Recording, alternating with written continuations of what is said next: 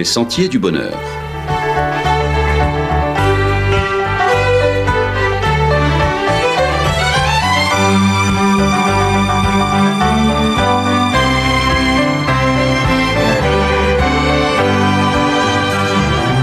Une émission qui vous apporte un message d'espérance, de paix, de joie et de confiance.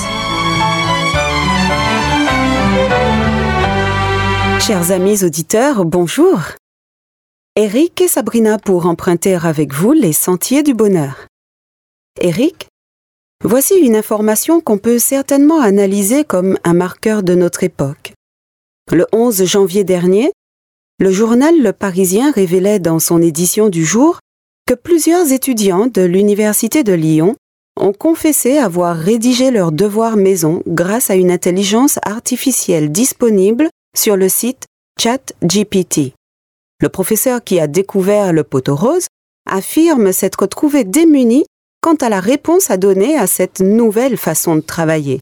En l'absence de sanctions dans la réglementation de l'université correspondant à cette situation, ces élèves du niveau master, niveau Bac plus 4, Bac plus 5, ont eu la note de 11,75 sur 20. De quoi laisser perplexe.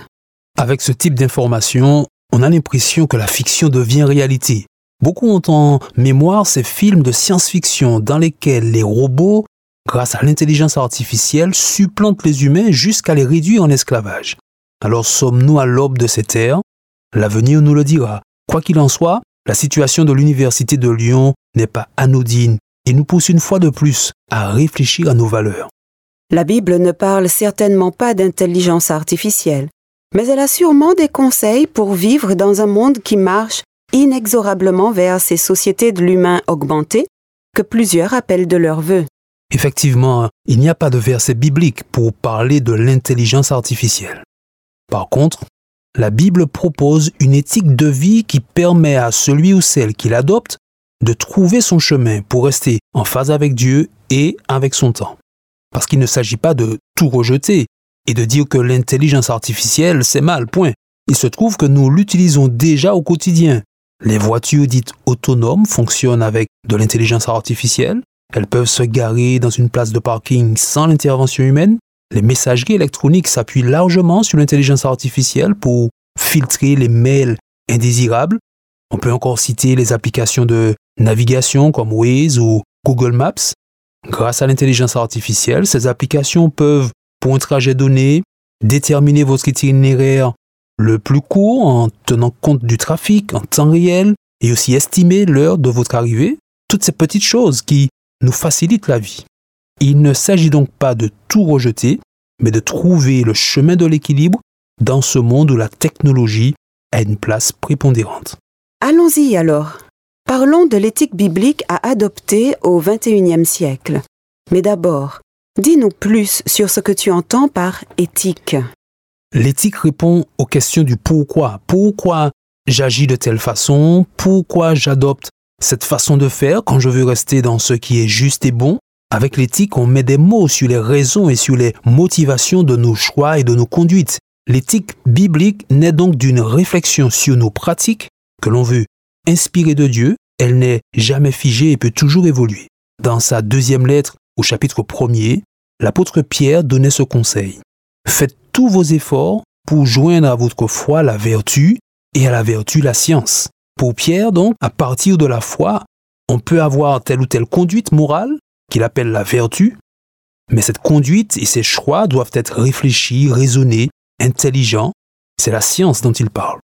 La foi, la vertu, la science, c'est la démarche de l'éthique biblique qui ne se contente pas de dresser une liste de choses interdites ou autorisées.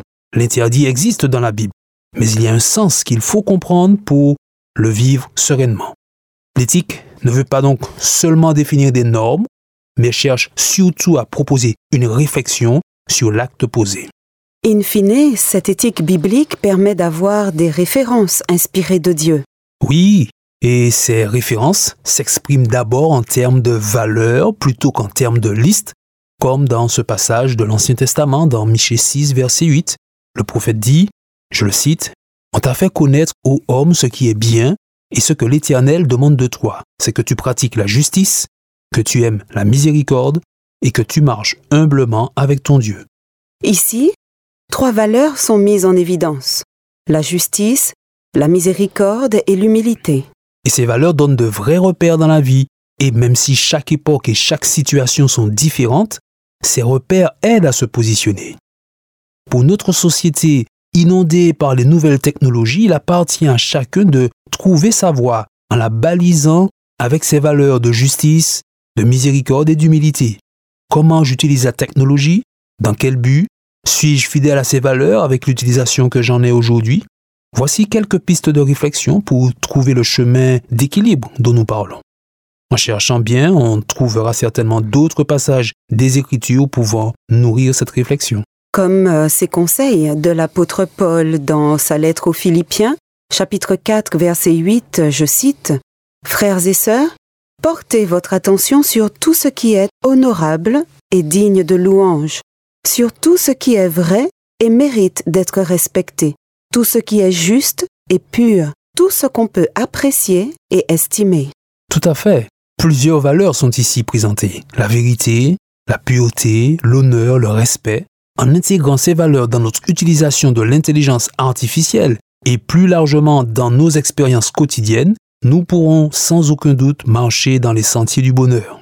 Bon nombre de désagréments peuvent être évités quand on fait par exemple du respect, un principe de fonctionnement dans nos relations interpersonnelles, même sur les réseaux sociaux qui, eux aussi, utilisent beaucoup l'intelligence artificielle. L'éthique biblique propose des valeurs qui sont universelles et qu'on pourrait retrouver ailleurs, dans une approche laïque ou humaniste. Est-ce qu'il y a tout de même une particularité à cette éthique inspirée des Écritures? Que l'éthique biblique propose des valeurs dans lesquelles un humaniste se retrouve, c'est une bonne chose. Maintenant, il faut tout de même lui reconnaître la singularité qu'elle se réfère toujours à Jésus. S'il y a un homme qui a vécu dans la justice, l'humilité et la miséricorde, c'est bien lui. Il est un exemple pour que ces valeurs ne soient pas que des concepts désincarnés de la réalité. Jésus les a mises en pratique en son temps, montrant par là qu'il est humainement possible de les vivre. C'est un encouragement pour nous, bien sûr. Et puis, si l'éthique biblique propose un idéal élevé, le croyant n'est pas pour autant condamné en cas de défaillance dans son vécu. Il peut toujours compter sur la grâce de Dieu, grâce que Jésus a justement rendue possible et accessible. Le croyant peut toujours se relever et vivre dans la paix que lui procure cette relation avec le Christ et qui finalement le motive à progresser dans le chemin de l'éthique biblique. Tu parles là d'un chemin d'espérance, puisqu'il aboutit aux nouveaux cieux et à la nouvelle terre du projet de Dieu de nouveaux cieux et une nouvelle terre où la justice habitera. Ce sont là les paroles prophétiques de l'apôtre Pierre qui nous font dire qu'en expérimentant l'éthique biblique aujourd'hui et maintenant, même dans le contexte d'un monde technologisé, nous participons et anticipons la réalisation de ce magnifique projet divin. Amis auditeurs, les intelligences artificielles sont déjà dans notre quotidien. Nous sommes de fait dans une attente fébrile du monde dans lequel leur développement nous plongera. Malgré tout, en développant et en cultivant une éthique biblique pour notre vie, nous pourrons rester fidèles à Dieu et en phase avec notre temps. Nous resterons dans les sentiers du bonheur. C'est sur ces mêmes sentiers que j'espère vous retrouver dès la semaine prochaine. À bientôt!